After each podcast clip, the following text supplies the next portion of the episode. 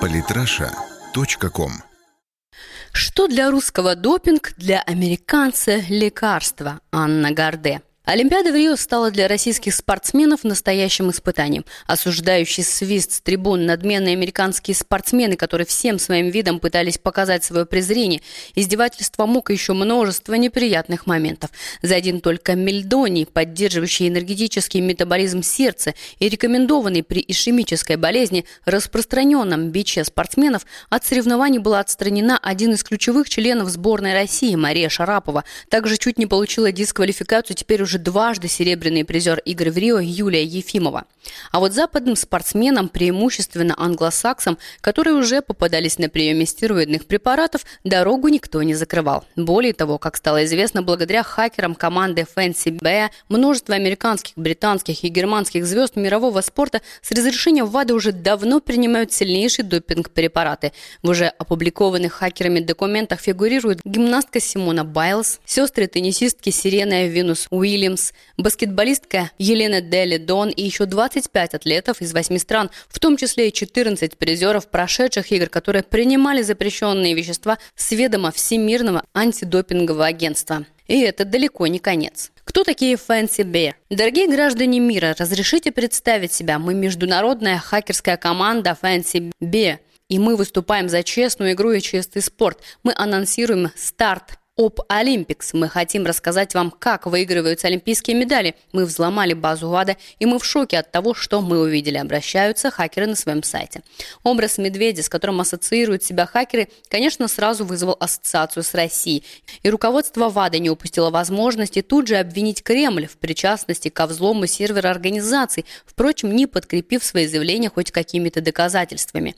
По мнению генерального директора Всемирного антидопингового агентства Оливье Нигле, этот преступник Преступный акт стал ответом на попытки мирового сообщества восстановить правду в России. Проще говоря, по его мнению, кремлевские хакеры мстят ВАДА за дисквалификацию спортсменов.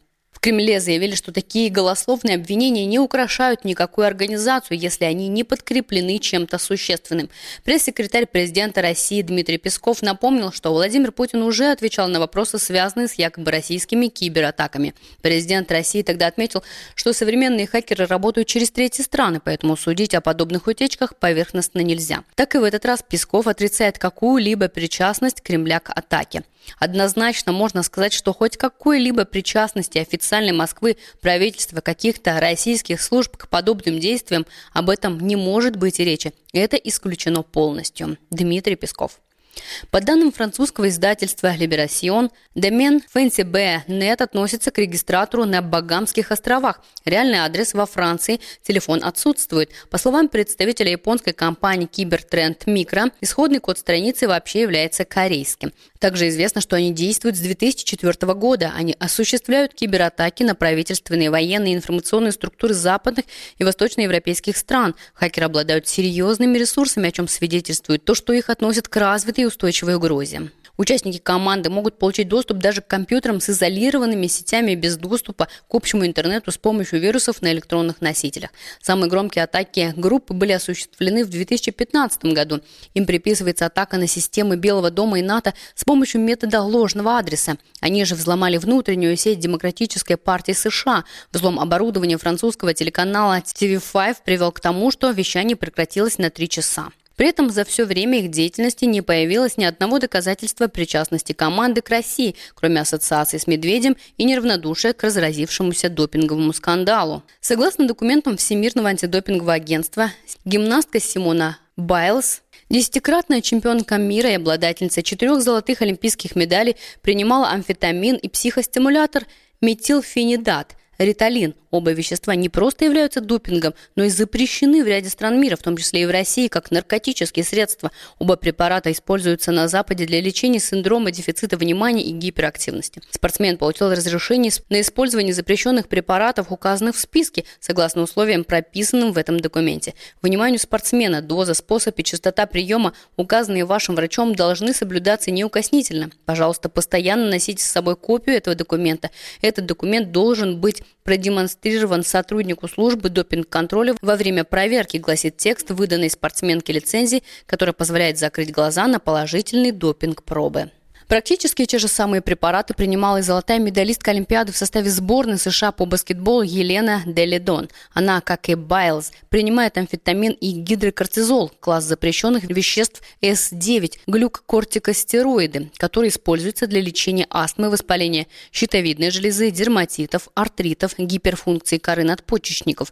Волшебная справка против допинг проверок у спортсменки на руках с 2014 года. Страшно представить, как долго она не может вылечить лечится. И неважно, что от перечисленных болезней есть ряд аналогичных препаратов, которые не квалифицируются как допинг. Однако все эти препараты – ничто по сравнению с коктейлем стероидных гормонов и мощных обезболивающих, которые употребляют сестры Уильямс. Три вида стероидов типа преднизолона, обезболивающий оксикодон и опиоид гидроморфон – состав для сирены Уильямс, а для ее сестры вместо обезболивающих добавляется еще один стероид – триамцинолон и средства от астмы форматирол.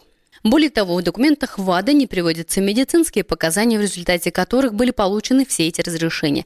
Эксперты утверждают, что для получения разрешения спортсменам необходимо было доказать, что в случае отказа от перечисленных препаратов их состояние здоровья резко ухудшится, что препараты не окажут воздействия на их спортивные достижения, а также что у препаратов нет альтернативы. Если обезболивающие препараты еще могут удовлетворять условиям списка, то амфетамин вызывает резонные вопросы. Реакция на обнародованные данные. Реакция спортсменов на данные, полученные хакерами, была абсолютно спокойная. У них все же есть те самые волшебные бумажки, а значит, по большому счету, им ничего не грозит. У меня синдром гиперактивности с дефицитом внимания. В связи с этим я с детства принимаю лекарства. Пожалуйста, знайте, что я верю в чистый спорт. Всегда следовала правилам и продолжу это делать, так как честность необходима для спорта и очень важна для меня, заявила, например, Байлз. А баскетболистка Дели Дон даже поблагодарила хакеров. Хочу поблагодарить хакеров, которые оповестили весь мир о том, что я легально принимаю препараты, которые прописаны мне для лечения заболевания и в отношении которых ВАДА сделала мне исключение, написала она в своем инстаграме. Винус Уильямс пошла по другому пути и начала рассказывать о том, какое строгое согласование она прошла. По ее словам, решение в отношении нее вынесла независимая группа докторов, благодаря которым она получила разрешение принимать препараты исключительно для терапевтического использования. В общем и целом реакцию спортсменок можно назвать невозмутимой. Они уверены, что играли по правилам и не видят ничего зазорного в том, чтобы употреблять запрещенные препараты, если на то есть воля спортивных чиновников. Зато среди российских экспертов опубликованная информация вызвала бурную реакцию. Так экс-глава Русада Николай Дурманов отмечает, что для таких препаратов нужны очень серьезные показания. В общем-то, не совсем этично с врачебной точки зрения все-таки речь идет о частной жизни людей, но некоторые из этих препаратов препаратов применяются для терминальных больных, а не для олимпийских чемпионов. Информация крайне любопытная. Если она достоверна, а вероятность этого высока, то надо послушать объяснение, как такой букет, хотя и на формально законных основаниях, попал на Олимпийские игры, подчеркнул эксперт. Директор ГБУ НИИ Организации здравоохранения и медицинского менеджмента Департамента здравоохранения Москвы Давид Мелик-Гусейнов рассказал, какое действие оказывает оксикодон – Оксикодон, разрешенный Сирене Уильямс. Возникает чувство эйфории, чувство легкости, преодолеваются болевые симптомы и синдромы, возникающие в ходе тренировок. Это позволяет войти в состояние эйфории и показать на этом препарате более высокий спортивный результат. Прочитав список препаратов, которые употребляют американские спортсменки, эксперты резонно задались вопросом, как они вообще занимаются спортом, принимая препараты, которые выписываются по факту в случае, если из-за той или иной болезни человек не может нормально функционировать. В России например, тот же преднизолон используется только в экстренных случаях, когда человек находится в критическом состоянии в реанимации,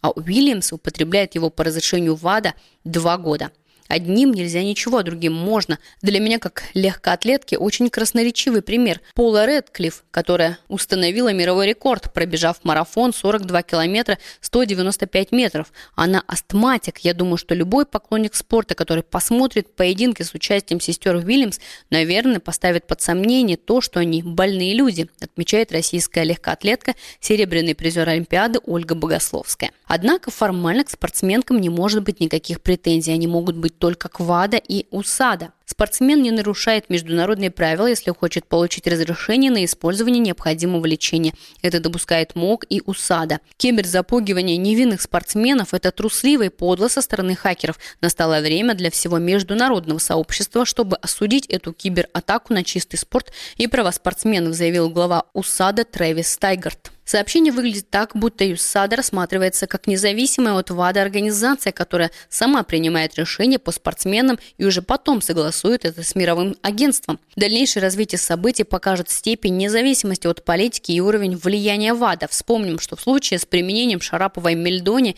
никаких исключений сделано не было, хотя у нее были предписания терапевта. В любом случае, если Всемирное антидопинговое агентство попытается замять эту историю, закончить обсуждение стандартным во всем виноваты русские, на организации в нынешнем ее виде можно ставить крест. Спортивный обозреватель Алан Мур считает, что с произошедшей утечкой мир наконец увидит, что проблема допинга существует не только в России. Более того, он уверен, что справки для ряда спортсменов выписывались задним числом уже после того, как они попадались на положительных пробах. Так было, например, с Лэнсом Армстронгом. Он был пойман на применении допинга и сразу же нашлась соответствующая справка. Теперь такие истории будут возникать все чаще, подчеркнул аналитик. Открывшаяся степень запущенности проблем заставляет задуматься о необходимости кардинальных действий, но в то же время заставляет сомневаться, что они действительно будут реализованы. Видимо, пока что масштаб разоблачений еще слишком мал. Поэтому ФНСБ продолжают делать свои разоблачения. Этой ночью они опубликовали очередную порцию документов, свидетельствующих о том, что с разрешения ВАДА запрещенные вещества применяли 25 спортсменов, в том числе и призеры Олимпийских игр в Рио. Среди них 10 американских атлетов, 8 британских, 5 немцев, а также, к сожалению, российский боксер Миша Алаян, серебряный призер игр в Рио. Взятая у Алаяна 21 августа проба дала положительный результат на вещество туаминогиптан, стимулятор класса с6 запрещены только во время соревнований. В качестве дополнения отметим, что туаминогиптан используется как сосудосуживающее средство для местного применения в лор-практике. Уменьшает отек слизистой оболочки, способствует улучшению проходимости носовых ходов и облегчению дыхания. Он часто содержится в назальных спреях, в частности в ринофлуэмуциле. Пожалуй, разоблачение российского спортсмена – главное свидетельство того, что ФНСБ не связаны с Россией хакеры, иначе зачем им топить своих же спортсменов. Мяч все же на стороне западных СМИ и руководства ВАДА. Смогут ли они и на этот раз выдумать оправдание или же, наконец, начнут действовать? Самые интересные статьи о политике и не только. Читайте и слушайте каждый день на сайте polytrasha.com.